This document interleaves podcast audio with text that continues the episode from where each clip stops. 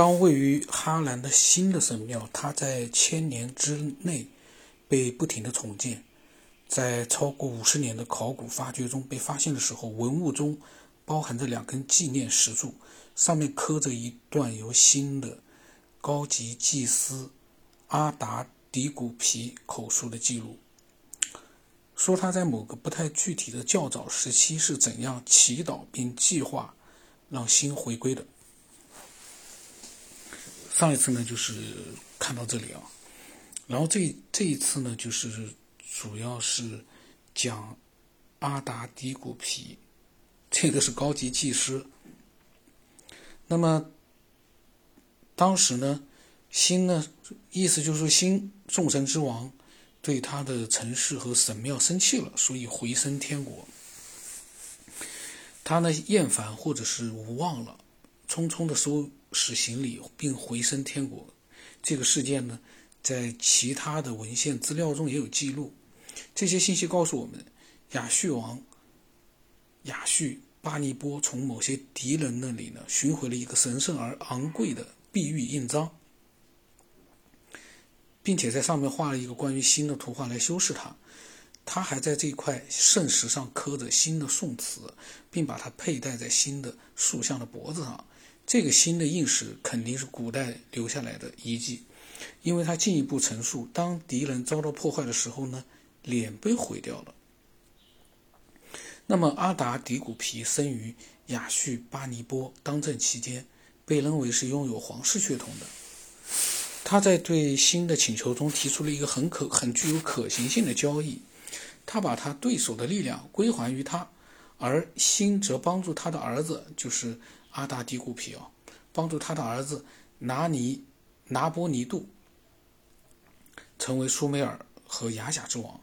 历史记录证明呢，在公元前五五五年，拿波尼杜控制着巴比伦的军队，并且被他手下的官员推上王座。对于这个崛起呢，记录显示他肯定是受了新的帮助。拿波尼杜写下的文献告诉我们，新在他出现的第一天，展示了一种叫。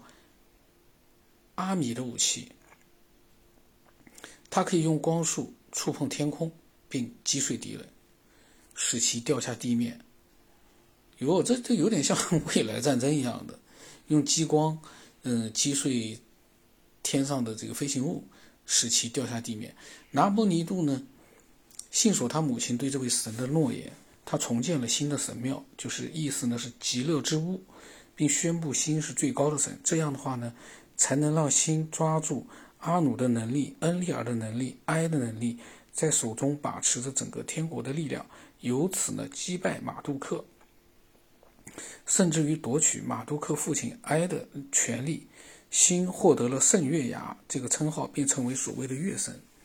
那么，心是怎么在地球上拥有了如此众多的荣誉之后，于厌恶中回到天国呢？他是否一去不复返呢？根据拿波尼杜描述啊。心后来又完全忘记了他愤怒的指令，并计划回到神庙，试图通过回归创造一个奇迹，从远古时代就没有再出现过的奇迹。然后呢，有这样的一些记录啊，古代的记录，就在这一段像诗一样的啊，说一位神之从天国下来了。这是新的大奇迹，这从没有在这片土地发生。自从远古时代，这片土地的人们从来没有见过，也没有写过，在泥板上永恒的保存下去。新的新众神之主居住在天国，如今已经从天国下来了。但是呢，西秦说呢，遗憾的是，没有任何关于新重返地球的细节被提供，比如说是地点或者事件。但是我们知道，那是在哈兰的郊外，来自迦南的雅各在去。老村庄寻找新娘的路上呢，看见一个架在地上的梯子，顶部直到天国庭院，那里有主的天使飞来飞去。在同一时刻，拿波尼杜正在重建兰纳，也就是新的神殿，并恢复他的力量。他同样也重建了新的双胞胎孩子的神庙，他们是伊兰娜。和乌图，他们两个是新的正房，林加尔所生。小度，小度，休息。就他们两个呢，就是新的双胞胎孩子的神庙啊。嗯，那么这这个双胞胎孩子呢，是新的正房库林加尔所生，并且由此成为神皇室的一员。理论上来说呢，伊兰娜是首先出生的，但实际上他的弟弟乌图才被认为是长子，并且由此成为法定的继承人。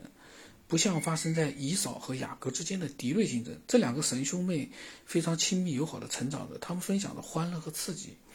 互相帮助，而且当伊兰娜要在两位神当中选择一位做自己的丈夫的时候，她找了她的弟弟来出主意。那么，伊兰娜和乌土出生于回忆所不及的远古时代，当时只有诸神待在地球。乌土的城市西巴尔被列为由苏美尔诸神建立的最早的城市之一。西巴尔啊，乌土的城市。那么。拿波尼度在一个文献当中写到了他着手重建乌土在西巴尔的神庙伊巴巴拉，意思呢是闪光之物。那么古籍里面写，他说：“我寻找着他在远古的根基，我向下走了十八万尺，进入了泥地。乌土伊巴巴拉的大神向我个人展示了他的根基，是那拉姆辛萨尔贡之子。三千二百年来，没有任何早于我的君王君王见到过。”当文明之花在苏美尔开始绽放的时候呢，在这片两河之间的土地上，人类加入了神的队伍。乌图确立了法律与公正的原则。一些早期的法典，除了从阿努和恩利尔那边引用过来的内容，还提出了要保持赞美和忠诚，因为他们是在与乌图的箴言符合的前提下颁布的。那么，巴比伦王汉谟拉比呢，将他的法典刻在了柱子上。在其开篇部分，这个君王告诉我们啊，这些法律条文是从诸神那边得来的。在西巴尔出土的泥板证实，这个说这些，我在想有这么多的相关的这些呃遗迹嘛，什么泥板呐、泥塑啊、神庙啊，西秦都是在这些基础上去研究这些神话的。但是这些神话的真实程度。真是不知道。那么，在古代呢，这里是一个有着公正法律的地方，就西巴尔啊。一些文献描述乌图亲自坐在对神和人的判决台上。西巴尔实际上是苏美尔的仲裁之作。由乌图所创立的公正，使人想到新约里面的登山宝训，就是耶稣在山头上的训导。一个睿智的泥板提议用这样的方式来使乌图高兴。上面写着：“不要对你的对手做恶事，你会为你的恶行受到报应。公正的对待你的敌人，而面对一个乞丐，给他吃的食食物、喝的饮料，助人为乐，做好事。因为他相信，或者也可能是其他一些原因，我们之后会看到正义，所以反对各种形式的压迫。乌图被认为是旅行者的保护神。然而，对乌图最普遍、最持久的看法，无一例外就集中在他的光辉上。从最早的时候起，他就被称为巴巴尔。”意思呢，就发光体，它是乌图，散发着大片的光彩，它点亮了天国和地球。哈姆拉比在他的叙述中将这一批这位神称为萨马士，这是他的阿卡德名字。在闪族语系中的解释是太阳，因此很多学者推断乌图萨马尔其实是美索不达米亚的太阳神。这个神的天体标志是太阳。这么一来呢，就可以从另一个角度来看待他。在执行他的祖父恩利尔交代的特殊任务时呢，散发着大片的光彩。嗯，那么下来又要讲到了，呃，所谓的，就是就是叫，又要去讲，在其他的人群当中啊，乌图萨马士的这样的一个神。嗯，那么西秦呢，他是。一直到目前为止，一直还是在解，在研究他所了解的神话和呃讲述这些神话的那些古代的一些实物的呃依据。那么这些东西呢，确实是有那些图画呀，或者是呃一些书籍，古代的书籍啊，包括碑刻啊之类的，都有这样的一些记录。嗯，但是这些记录对于这些神话的真实性，我个人感觉吧，我不知道西秦是怎么想的，因为他到现在为止，嗯，还在讲神话。那么我现在有点不太，嗯，知道他这个神话总总是要写完的吧？就是西秦确实研，但是呢，有一点啊，西秦把那个地方、那个时期的神话可以说研究的。嗯，相当的透彻。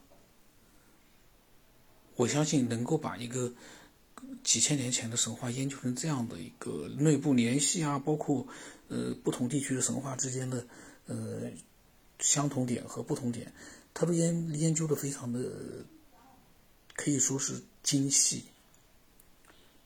所以说他的态度，这还是五十年前他的书籍，所以他的态度可以说是。真的是非常令人钦佩啊！我个人感觉。那么下来呢，就是讲呃乌土萨马氏了。